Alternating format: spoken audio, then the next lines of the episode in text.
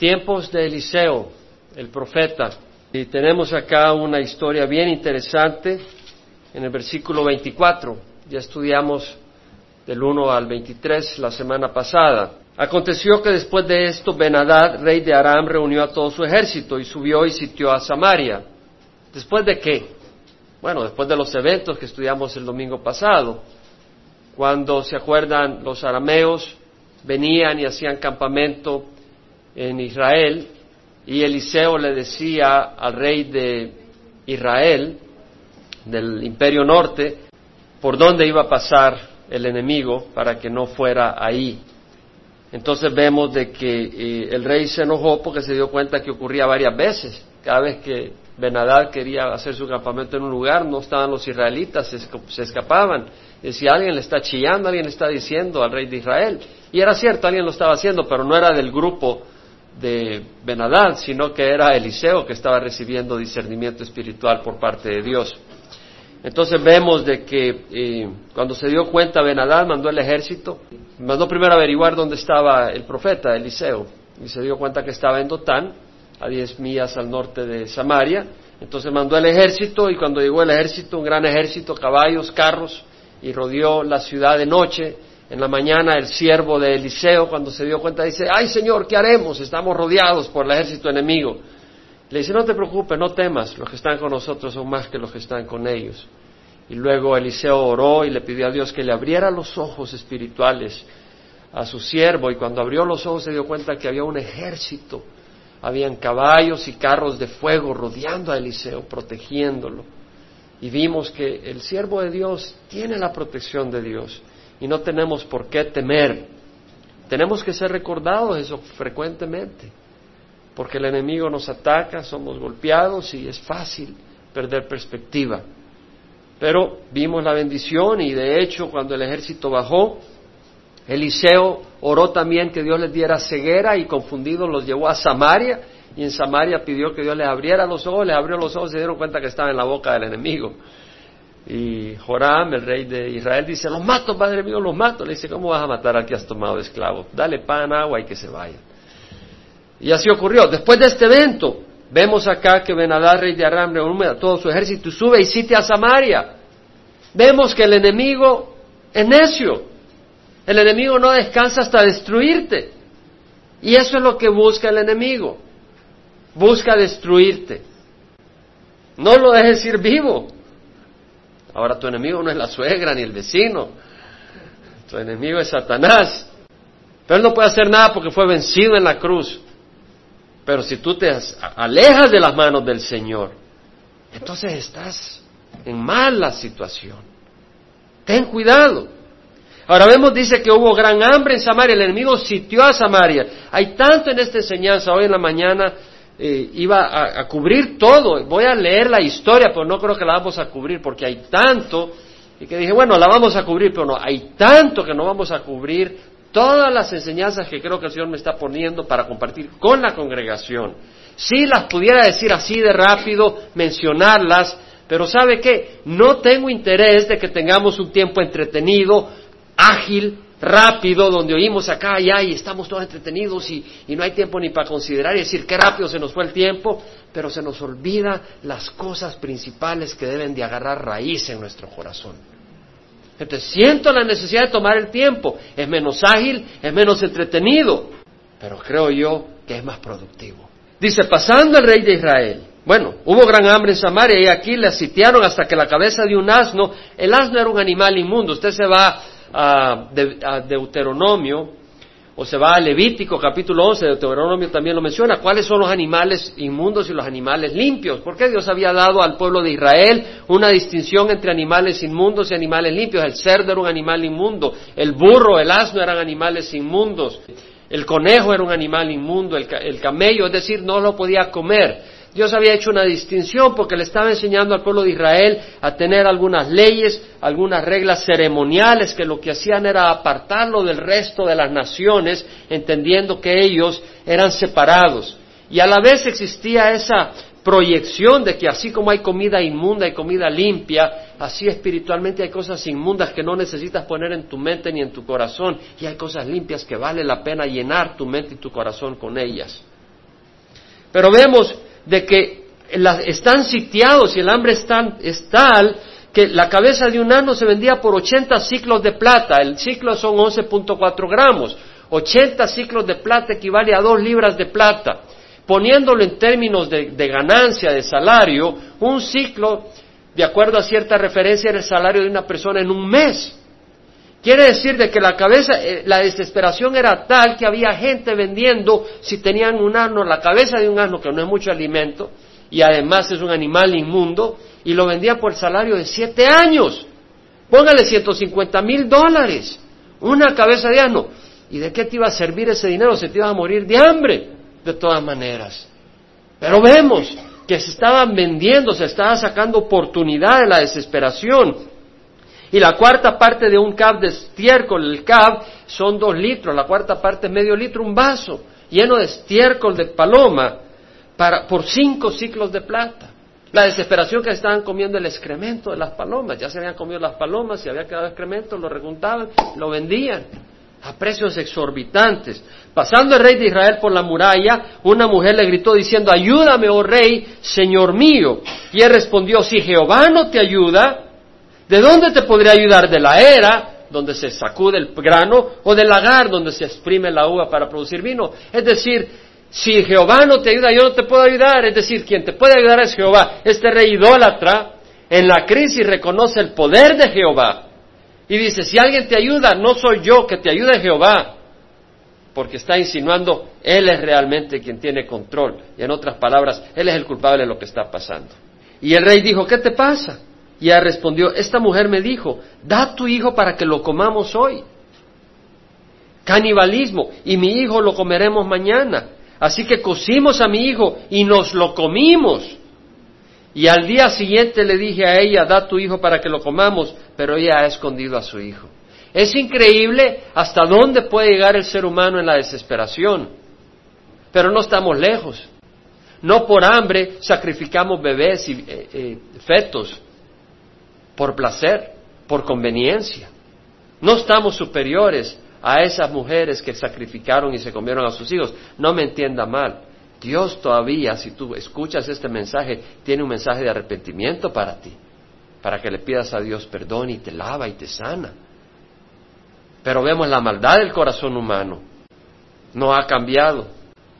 Sucedió que cuando el rey oyó las palabras de la mujer, rasgó sus vestidos en señal de, de tormento, de desesperación, de, de agonía emocional al ver lo que estaba pasando. Y como él pasaba por la muralla, la gente miró y vio que interiormente llevaba silicio sobre su cuerpo. El silicio era un manto hecho de pelo negro de cabra, que era muy incómodo y lo usaba la gente como un símbolo de aflicción, de penitencia, para buscar el favor de Dios.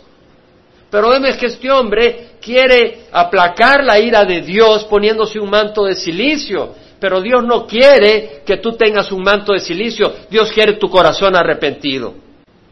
Eso es lo que quiere Dios. Muy fácil ponerse un manto de silicio, muy fácil hacer una penitencia, muy fácil, muy fácil irte de rodillas de aquí a la catedral o a Calvary Chapel Costa Mesa.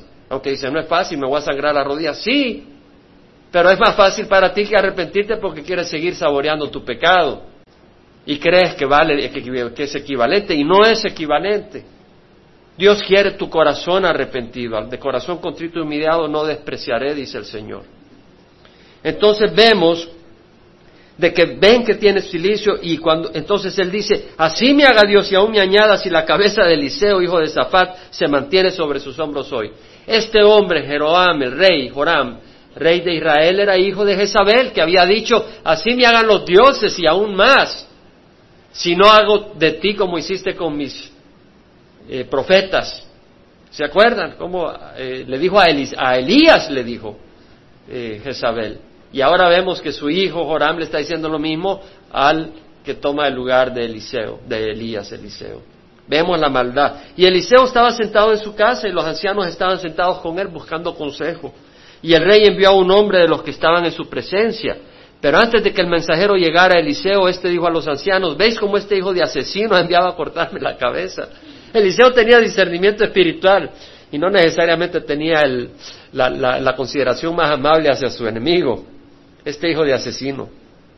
¿Ves cómo este hijo de asesino ha enviado a cortarme la cabeza? Mirad cuando el mensajero llegue, cerrar la puerta y mantenerla cerrada contra él, no se oye tras él el ruido de los pasos de su señor. Es decir, ciérrale la puerta. No dejes que este mensajero venga, porque detrás de él viene el rey con machete para volarme la cabeza. No había machete ahí, pero había espada. Estando aún hablando con ellos, cuando he aquí que el mensajero descendió a él y le dijo, mira, este mal viene de Jehová, ¿por qué he de esperar más en Jehová? Estas no son las palabras necesariamente del mensajero, porque el mensajero es un enviado. Estas son las palabras que vienen del rey. Este mal viene de Jehová. ¿Por qué he de esperar más de Jehová? ¿Por qué voy a esperar en Él si Él tiene control de la situación y estamos trabados en esta circunstancia porque Él nos tiene acá? ¿Por qué voy a poner mi esperanza en Dios?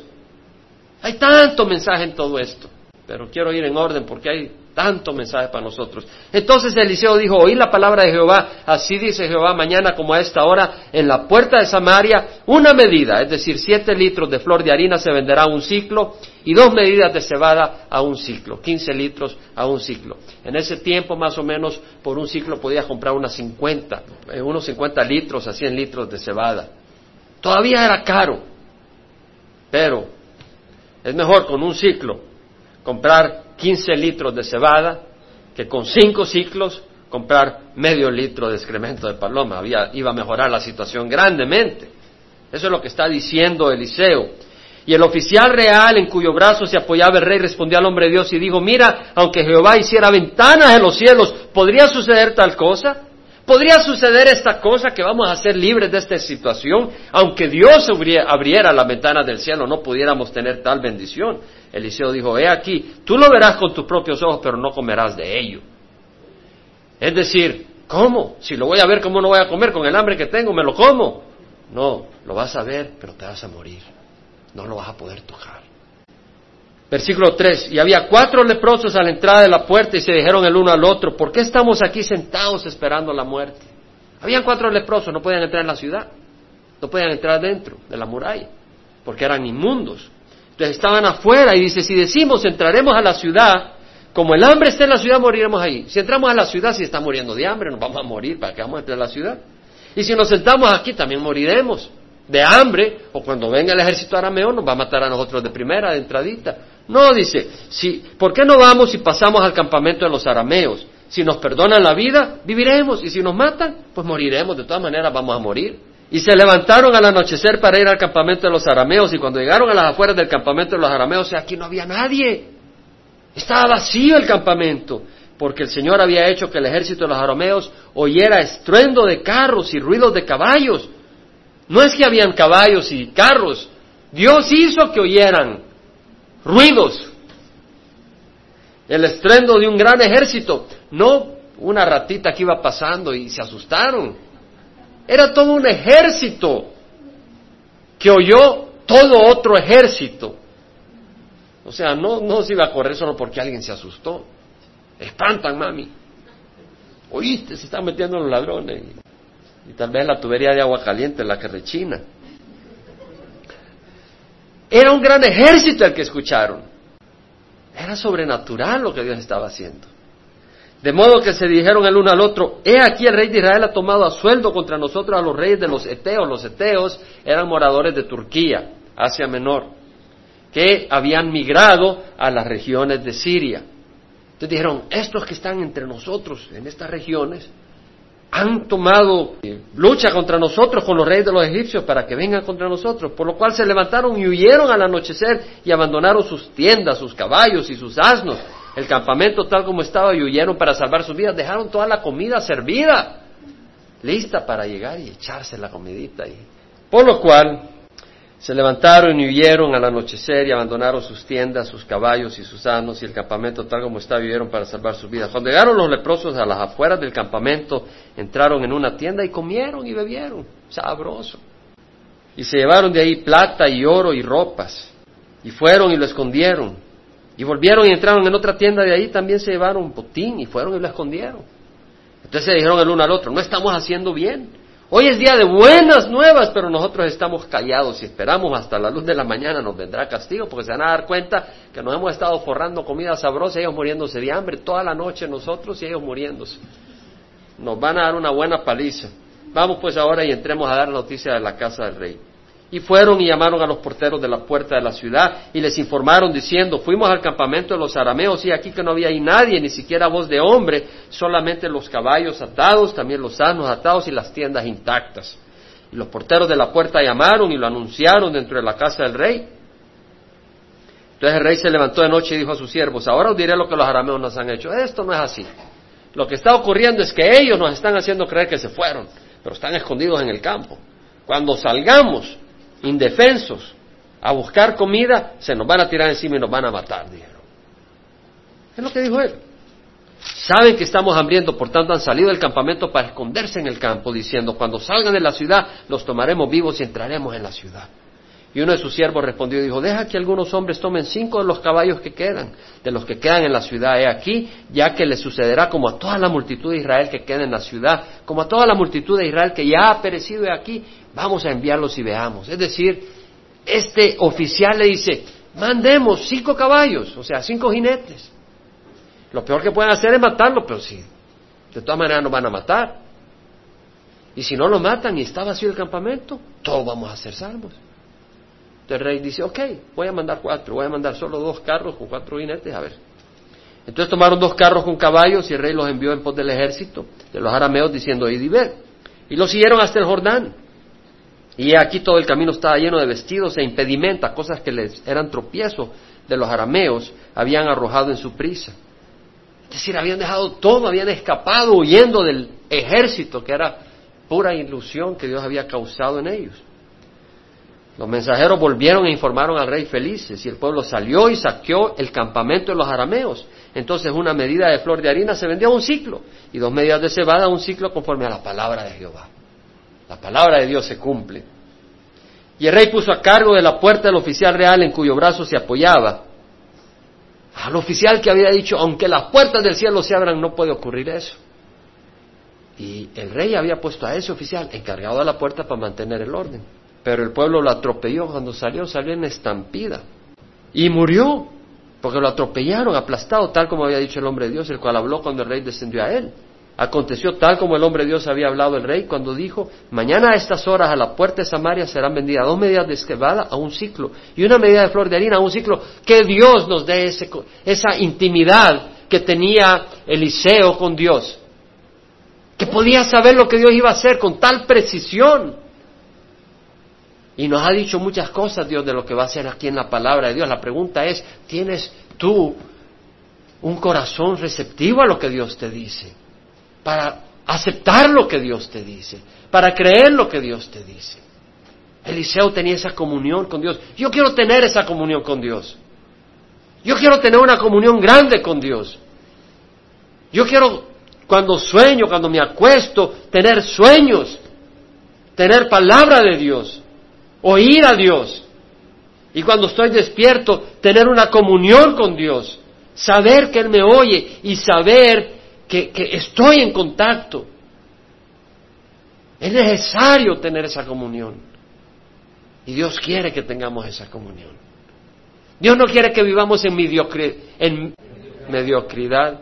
Y el oficial real había respondido al nombre de Dios diciendo, mira, aunque Jehová hiciera ventanas en los cielos, podría suceder tal cosa. Y Eliseo dijo, he aquí tú lo verás con tus propios ojos, pero no comerás de ello. Y así sucedió, porque el pueblo lo atropelló a la puerta y murió. Es una historia maravillosa y tiene tanta enseñanza. Y de nuevo pudiéramos cubrir algunos elementos y en 20 minutos terminar. Pero hermanos, tenemos unas enseñanzas que tenemos que asimilar. Uno, canibalismo. Se comieron a sus hijos. Se estaban muriendo de hambre. Muchos habían muerto del hambre. El castigo de ignorar a Dios. Dios se los había profetizado.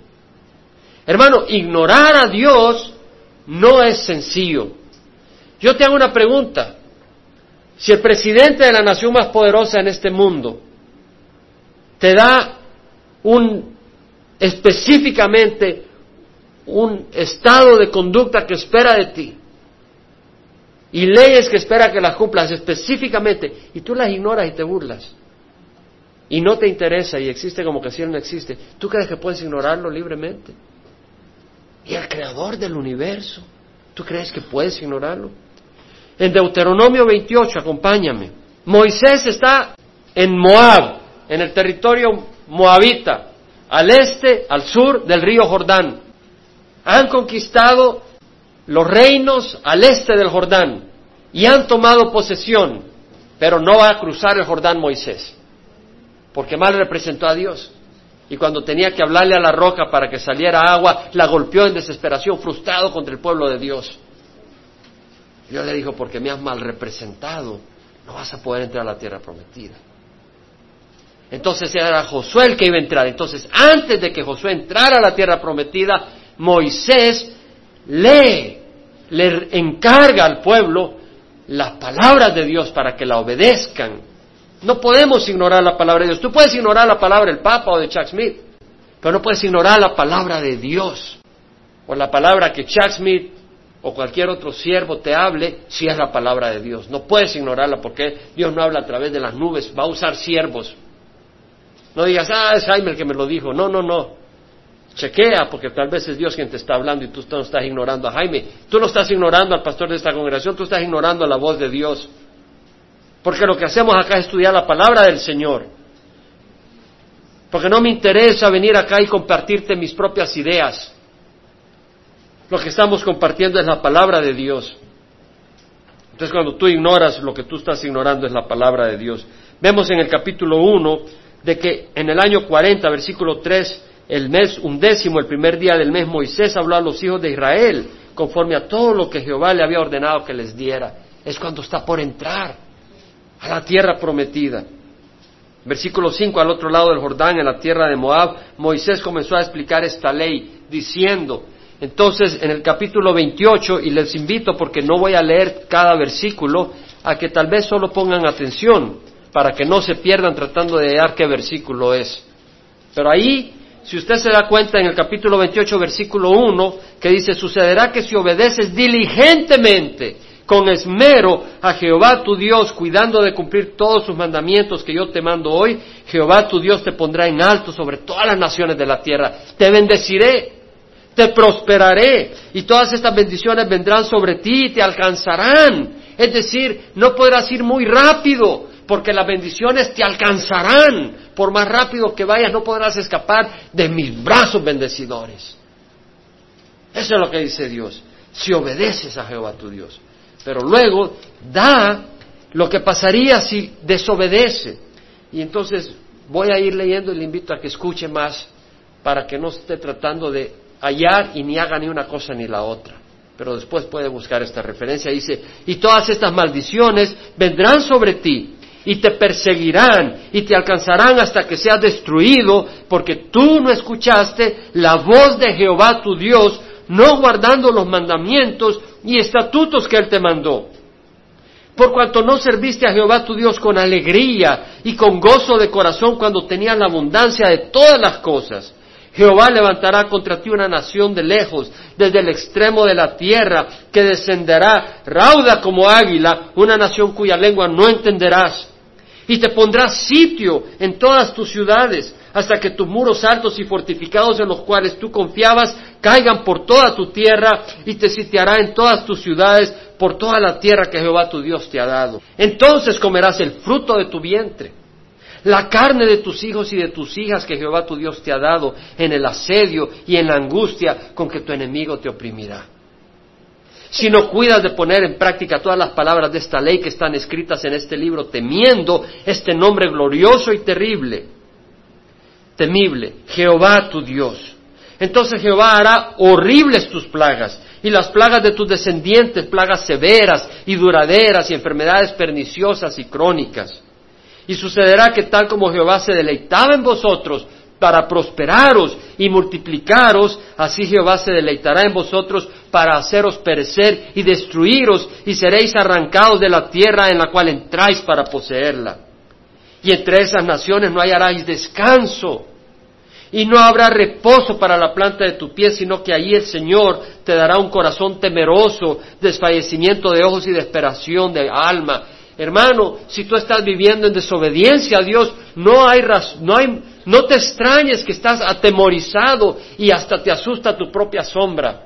Porque sabes que la protección de Dios no te cubre, porque estás en desobediencia y en rebeldía directa contra tu Creador.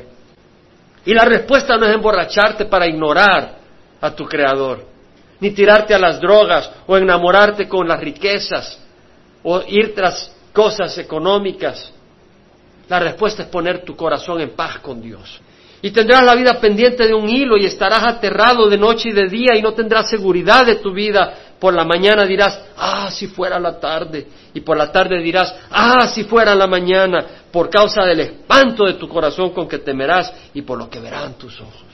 Dios había profetizado, Dios les había dicho, si ustedes desobedecen, se van a comer hasta sus propios hijos porque voy a traer enemigos que los van a rodear, los van a sitiar y del hambre se comerán hasta sus propios hijos. Ahora uno dice, ¿cómo es posible? ¿Por qué un castigo tan fuerte por ignorar la voz de Dios? ¿Por qué un castigo tan drástico? de llevar a la humanidad, a este pueblo, a tal desesperación que las madres se tengan que comer sus propios hijos. ¿Cómo es posible? Yo encuentro la respuesta en la palabra de Dios.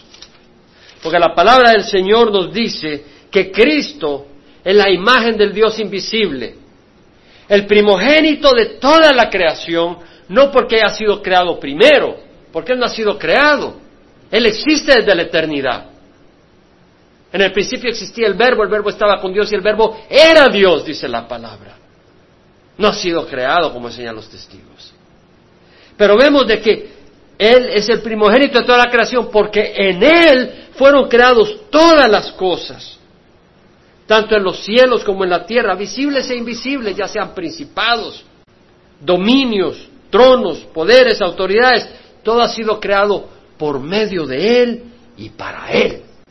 Es decir, Cristo ha creado el universo en compaginación con el Padre y el Espíritu Santo. Porque en el Antiguo Testamento decimos, leemos que dice, y, y dijo Dios, ¿verdad? Creó Dios y la palabra Dios es Elohim, que se refiere a la pluralidad que hay en Dios que aunque es un solo Dios, hay tres personas, el Padre, el Hijo y el Espíritu Santo. Y dice, hagamos al hombre a nuestra imagen y semejanza. Los tres están en compaginación y actuando juntos. Pero es Cristo, la persona activa, usada en la creación. Por medio de Él fueron creadas las cosas. Por medio de Él, dice, y para Él. Es decir, hemos sido creados para Dios. Hemos sido creados para Cristo. Es como que si tú vienes y construyes una casa, vas a una región de una montaña hermosa, compras el terreno, pelas los árboles, te los vuelas, limpias y empiezas con la madera a construir una casa hermosa. Y cuando la has terminado, la casa te dice, no eres bienvenido, échate fuera. Yo abro mi puerta a otra persona que venga a vivir aquí, no a ti. Tú le prenderías fuego a esa casa desgraciada. Pues no es una casa con mucha gracia, ¿no? Sin gracia. A prenderle fuego, porque se ha rebelado contra su hacedor. Y Dios nos ha creado a nosotros por amor. Dios nos creó a su imagen y su semejanza para que disfrutemos su amor. Nos ha hecho de tal manera que somos incompletos sin Él. Y aún en una relación íntima en este mundo de una pareja, no existe la plenitud que existe con Dios que disfrutaremos un día. Es solo una sombra de la plenitud que tendremos con el Señor. Y si nosotros venimos y nos rebelamos y le decimos a Dios, no, es una gran maldad. Y eres como un cáncer que hay que destruir y quitar para que no contagie a otros. Entonces vemos que Dios nos ha creado. Pablo entendía que hemos sido creados para Él. Este misionero a China, Hudson Taylor, Estoy leyendo su autobiografía. No sé si la han leído. La que él escribió. No la que escribieron de él, sino la que él escribió. La recomiendo. Tremenda. Hay una sección donde él dice, yo no me pertenezco. Yo le pertenezco a Dios. No lo está predicando. No lo está diciendo. Él lo está reconociendo. Que no se pertenece. Que él no le puede decir sí a un proyecto, sí a una invitación, porque no le pertenece a sí mismo. Él le pertenece a Dios. Él tiene que saber qué quiere Dios. ¿Es Dios que quiere ponerlo en esa situación o en la otra situación? Porque no me pertenezco a mí mismo. O que agarremos con nuestras manos esa realidad, que no nos pertenecemos. Si le hemos dado la vida a Dios, somos de Él. Y nuestra vida debe estar para sus propósitos, para su servicio. Por eso Pablo dice, el amor de Cristo nos apremia habiendo llegado a esta conclusión que uno murió por todos, por consiguiente, todos murieron. Y por todos murió para que los que vivan no vivan para sí, sino para aquel que murió y resucitó por ellos. Es decir, Cristo al morir, nosotros estábamos destinados al infierno.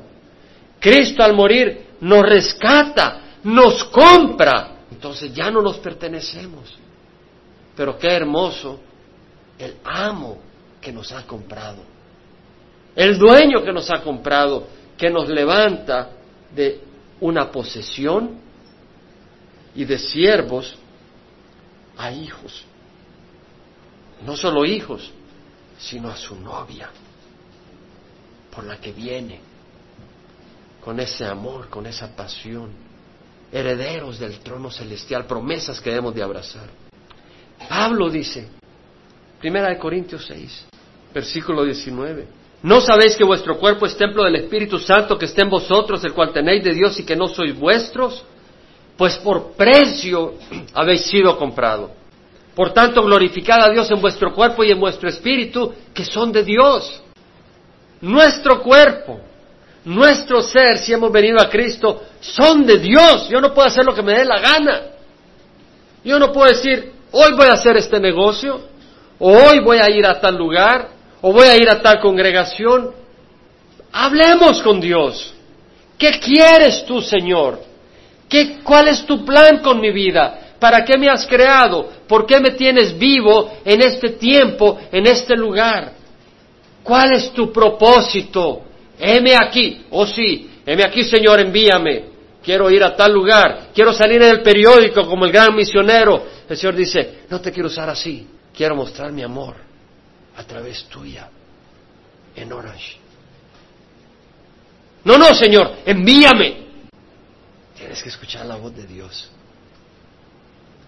No somos de nosotros, le pertenecemos a Dios. Por precio habéis sido comprados. ¿Saben lo que dice Pedro?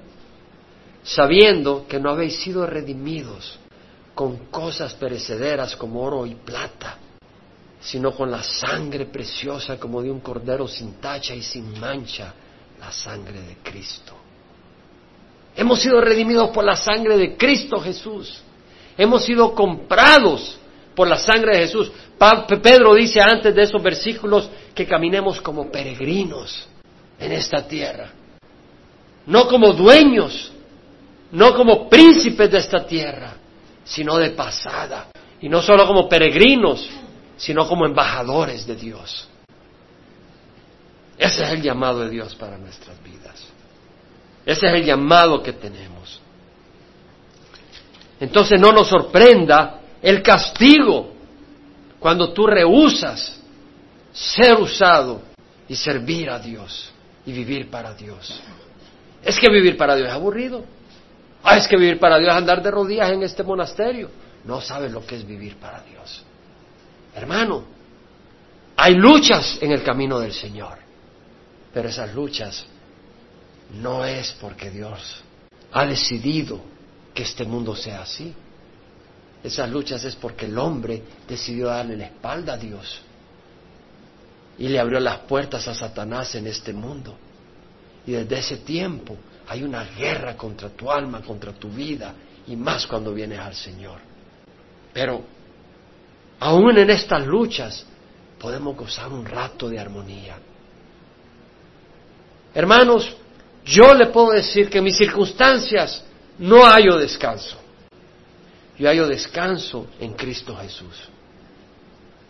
En mis circunstancias no me regocijo, aunque me puedo regocijar en Cristo en medio de mis circunstancias. Y me puedo regocijar cuando vengo a la congregación y tuve hoy el privilegio de ordenar a René. Me regocijo. Y hay gozo en mi corazón. ¿Por qué? Porque vemos que Dios levanta siervos. Y cuando veo a, a Salvador decir, qué hermoso, el día de ayer queda inolvidable en mi vida, éramos una familia viviendo en paz. Hermano, es el bálsamo para mi corazón, porque la vida se vuelve difícil a veces en el camino. Es decir, cuando estaba en el mundo todo eso no hubiera significado nada para mí. Perdónenme. Pero ahora lo significa todo. Es el bálsamo, es el aliciente que nos dice, sigue, porque no es en vano. Primera de Corintios 3, 16. ¿No sabéis que sois templo del Espíritu, del templo de Dios y que el Espíritu de Dios habita en vosotros? Si alguno destruye el templo de Dios, Dios lo destruirá a él, porque el templo de Dios es santo y esto es lo que vosotros sois. No podemos caminar en nuestro capricho separado, haciendo de nuestro templo, que no es nuestro sino de Dios, templo también de ídolos, de la codicia, de la inmoralidad, de esto, del otro, hacerlo templo de estas cosas y, creer que no hay, no hay, no hay repercusión, nos equivocamos. Vemos el castigo por ignorar la voz de Dios. Qué hermoso que Dios nos habla. ¿Te has puesto a pensar? Hoy te invito a que si estás ignorando la voz de Dios te arrepientas, pero también te invito a considerar qué hermoso que el creador del universo nos habla. Yo te aseguro que si paso a Washington, presidente Bush, por una buena persona, no estoy hablando de política, mí me parece una buena persona, eh, y me ve pasando, me va a decir, hola Jaime, ¿cómo estás? No sabe ni quién soy yo. Hermanos, no es el presidente Bush, es el creador del universo el que me habla. Es el creador del universo el que te habla. Y tú sabes qué, también te escucha. Y te ha creado para vertir su amor sobre ti. Ánimo. Adelante. A cerrar los ojos. Padre, yo te ruego que derrames tu Santo Espíritu sobre cada uno de los que estamos congregados esta tarde acá. Aquellos que les has hablado de que necesitan arrepentirse, Señor, que no ignoren tu voz. No será sin gran pérdida que la ignorarán. Y Padre, aquellos que hemos oído tu voz y no la ignoramos, te damos gracias. El Señor no vino para destruirnos, sino para salvarnos. Por eso Él llevó en sus espaldas los latigazos, en sus manos los martillazos y en su costado los lanzazos por ti. Pídele perdón y Él te sana, Él te perdona. No dudes, Sería muy malo dudar de la palabra de nuestro Dios y de su bondad. Te damos gracias, Señor, que eres nuestra roca en quien descansamos y nuestro redentor que nos redime, Señor, del pecado. Y, Señor, de las crisis tú nos llevas de gloria en gloria. Aun cuando no entendemos, aun cuando estamos aturdidos, pero tú eres fiel. Refresca a esta congregación. Refresca a este pueblo Bendice a tu pueblo con tu amor, tu paz, tu sanidad, tu fortaleza, tu esperanza, tu espíritu. Gracias, Padre. Abba, papá, gracias. Que la gracia de nuestro Señor Jesucristo, el amor del Padre y la comunión del Espíritu Santo vaya con cada uno de ustedes. Amén.